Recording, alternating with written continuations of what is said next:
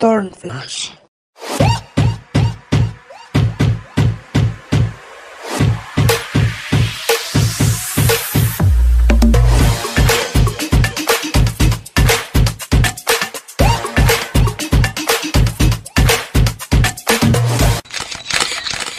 ¿Qué onda, Turners? ¿Cómo están? Hola chicos, bienvenidos a Turn Flash. Esperamos que estén muy, muy bien. Bienvenidos a este nuevo episodio en el cual eh, empezamos de cero en una nueva plataforma que es en un formato eh, de video visual, literal. Es nuestra nueva casa que es YouTube, nuestro canal. eh, que tenemos ya con ganas de hace un tiempito, ¿no? Ya teníamos ganas de darles más contenido. Sí, y, y es algo que se ha ido trabajando poco a poco. Eh, ya les hemos lanzado uno que otro spoiler ahí de, de, vamos a hacer algo nuevo. Vienen cosas padres. Ajá. Nos tardamos un poco porque todo en la vida cuesta todo. O sea, es un proceso de organización, de estructura, pero co- con el fin de, de dejarles a ustedes un mensaje siempre, pero ahora que ponerle cara a nuestras voces, como ya la conocían. Entonces, estamos muy emocionados. Yo soy Abraham, soy diseñador como Style Coach. Y yo soy Carolina Velarde, soy publicista y por supuesto Fashion Holic. Sí, que es importante decirlo porque eh, estamos en un programa en el cual hablamos de tendencias de moda, pero no solo de eso, nos, nos guiamos más en una cuestión cultural, una cuestión de... de Estilo, de estética. estilo, pero estéticas, pero sobre todo que estén al alcance de todos, que todos podamos entender temas que muchas veces los vemos en, en revistas o en la misma tele y no los entendemos y por tanto los rechazamos, ¿no? Es como un muro de, si no lo entiendo, mejor no lo Mejor no consumo. lo consumo, sí, totalmente. Lo cual le vamos a dar un poquito ese giro. Y justamente hoy empezamos con este tema, creo que es grande y padre para poderlo hablar de manera así, cara a cara, bueno, cara a pantalla, cara a cámara. Entonces vamos a hablar sobre logomanía, que es un tema grande. Sí chicos, ustedes que están en Spotify, vénganse, pásense a YouTube para que nos conozcan y pues vamos a empezar a hablar de este tema. Que ojo, es bien importante mencionarlo ya para dar introducción. No, este, no es un, no es un estilo nuevo, es algo que siempre hemos tenido presente en todas las marcas, pero actualmente se está volviendo una tendencia muy buena y muy provechosa para las marcas que ya venían manejándolo y que no se veía tampoco tan bien. Sí, no, justamente va con una cuestión generacional, creo, Claro. porque hubo un tiempo, décadas anteriores, donde era bien visto el, todo el, el estampado en logo a su máxima expresión, ¿no? Lo cual, tiempo después, que fue por nuestra etapa de más o menos de prepa, más o menos en, en ese entonces, 2016, póngale, ¿no? vamos a ponerle la más o razón menos. eh, se tomaba con muy mal gusto, como que eh, pasó a, a corrientarse un poquito el tema del, del- de la logomanía, de, de los prints eh, basados en monogramas de marcas, porque ya era muy fácil el hecho de poder eh, que fueran fake ese tipo de, de monogramas, el cual le quitaba el valor a las marcas. Entonces creo que hoy en día le dieron ese giro y ese nuevo, nueva visión y nueva oportunidad al cómo manejar estos monogramas de una manera padre sin que nos, sigamos guiando a que se vea feo, ¿no? Que al contrario, le demos ese look renovado. Y es que, ¿sabes qué? A final de cuentas siempre lo hemos dicho, menos es más. Entonces, antes cuando lo veíamos como súper, súper cargado, nos generaba como mucho shock visual. Parecía como ropa de sofá. ¿No? Sí. O sea, totalmente, se veía como muy, muy De extraño. cortina. Sí, absoluto. Pero si nos ponemos a pensar en las nuevas propuestas, cómo lo han manejado, se ve completamente diferente. Te voy a poner un ejemplo. Chanel antes este, era tan fácil de reproducir su logo que lo veíamos en cualquier parte y estábamos en contra de las piezas piratas, ¿no? Sí. Pero hoy en día, incluso en su nueva colección, la colección Crucero justo del 2022, hizo una propuesta para hacer esto de la logomanía que no, no, no pasó como desapercibido, pero en realidad prestándole mucha atención, pues entra perfecto. Que justo en su colección vimos en piezas como vestidos, suéteres o blusas, vimos un, un diseño que a simple vista podrían parecer lunares, pero poniéndole mucha atención era justamente el logo reproducido en la prenda. Entonces, esto que están haciendo de no hacerlo tan atascado, pero aprovecharse de la logomanía, empieza a funcionar muchísimo en las nuevas tendencias de la industria. Sí, y, hay que recalcar la diferencia entre el logotipo y el monograma, ¿no? Claro. El monogram es, es sí, un, veámoslo como un print, como un tejido, bueno, es que no es tejido, porque, o sea, un print, póngalo así, basado muchas veces en los logotipos de las marcas. Porque sabemos que están los logotipos, el imagotipo, que también es, pero está justo diseñado a base de estas tipos de estructuras, como tenemos a Louis Vuitton, que tenemos el monograma de, de la LB con las florecitas y, Ujú. y todo este. Tenemos el de cuadritos, que es eh, negro con Gris. Negro con gris, puede ser blanco con, blanco con gris, Sí. puede ser café con un café con un tono de café más claro. Exacto, o sea, es este tipo de monogramas, a eso nos referimos.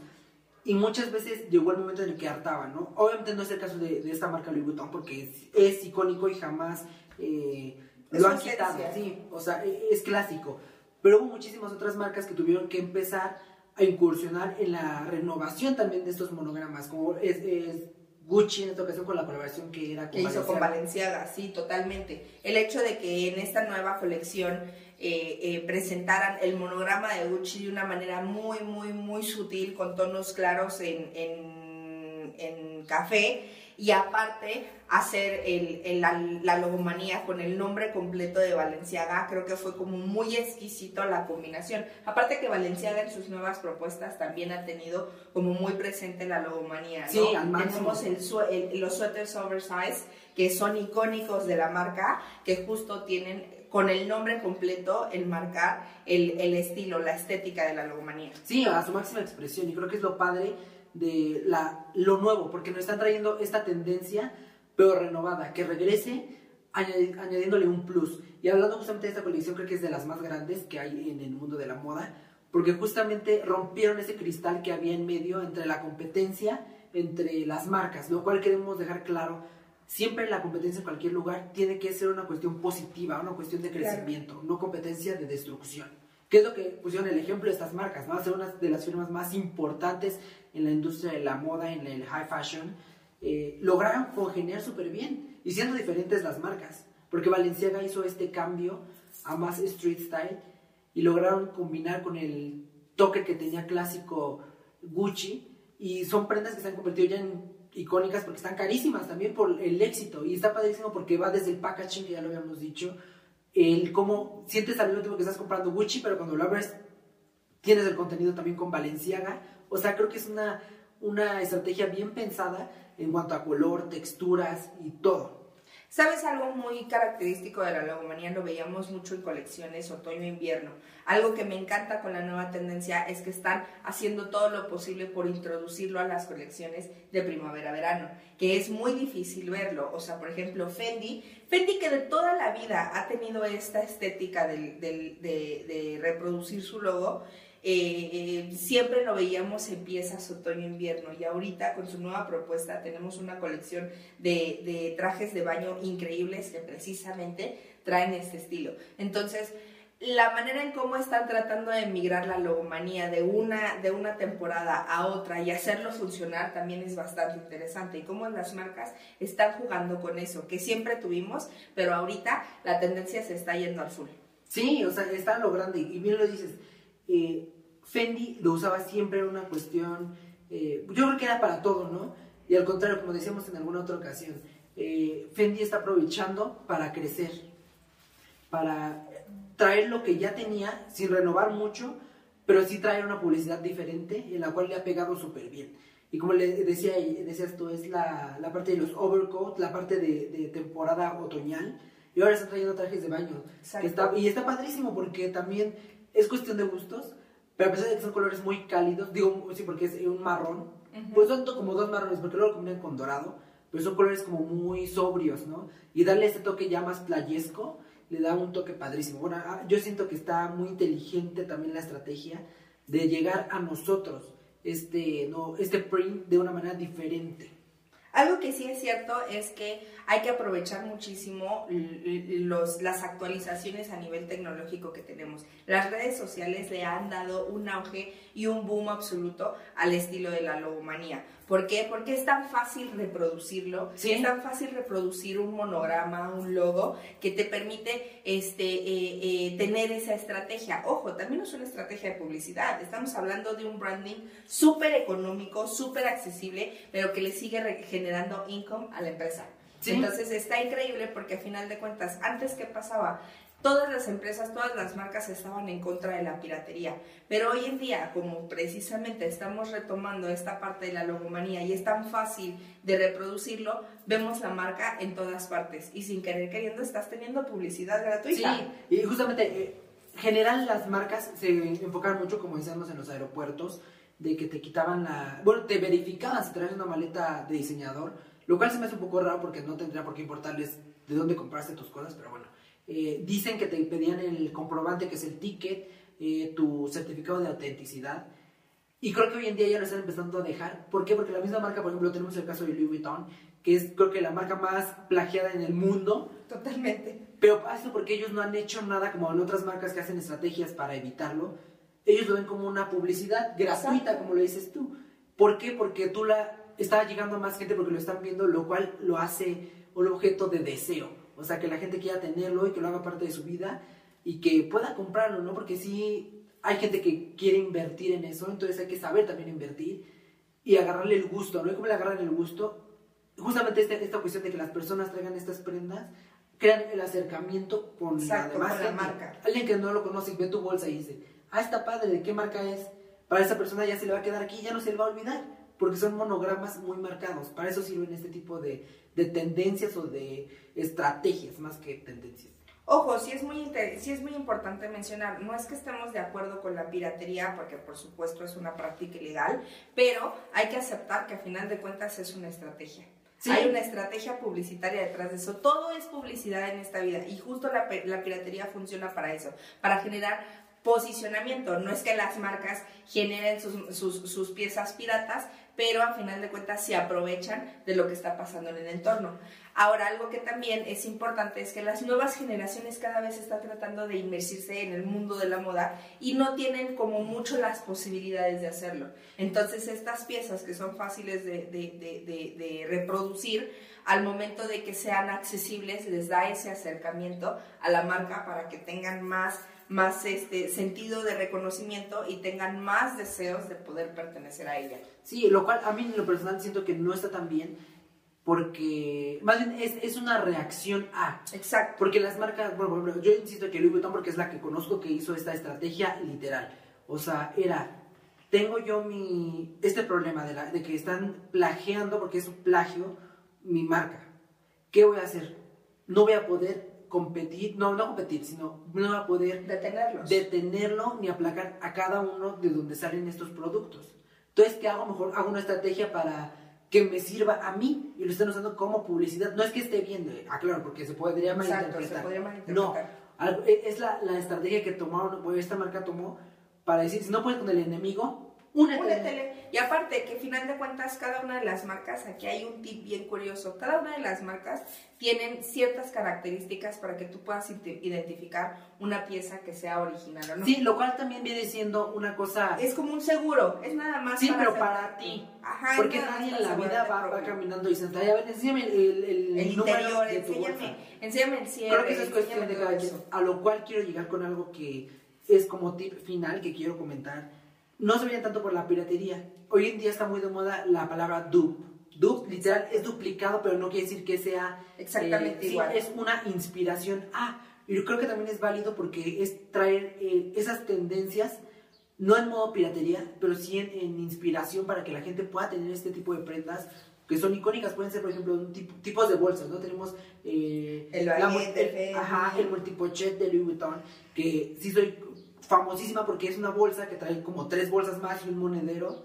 Eh, y está padrísimo porque otras marcas lo están sacando como dupe, o sea, no están metiendo o plagiando el, el concepto como tal, simplemente es una inspiración de lo que uno hizo. Y una marca que hace muchísimo esto es, es Sara. Pero, Totalmente. Sí, que la verdad, o sea, siendo sinceros, sigue siendo una marca a cuestión mercantil, sigue siendo cara. O sea, no es como cualquier que vas y vas a comprar todo ahí. O sea, tiene, sus precios son altos. Eh, pero hay muchísimas otras marcas que también pretendemos hacer un video acerca de eso, de tiendas donde pueden encontrar dupes sin caer en este modo de piratería, sino que puedas tener eh, este estilo sin caer en cosas ilegales. Y que sea accesible. Sí, que sea accesible para todos y que te diviertas y disfruten estas tendencias que no sabemos muchas veces si son atemporales o si son solo pasajeras. Entonces hay que aprender a divertirse. Si te gustó en ese momento, te vamos a presentar un dupe que tú puedas tener para quitarte las ganas de, ¿no? Ya si después te gusta mucho y dices, sí la quiero, pues ya le juntas e inviertes, porque es una inversión en comprar cosas de lujo. Entonces ya, ya es una cuestión organizada, pero ya que lo probaste, ¿no? No puedes comprar algo que luego no te va a gustar. nada más porque sí, nada más porque lo viste y se vio muy padre.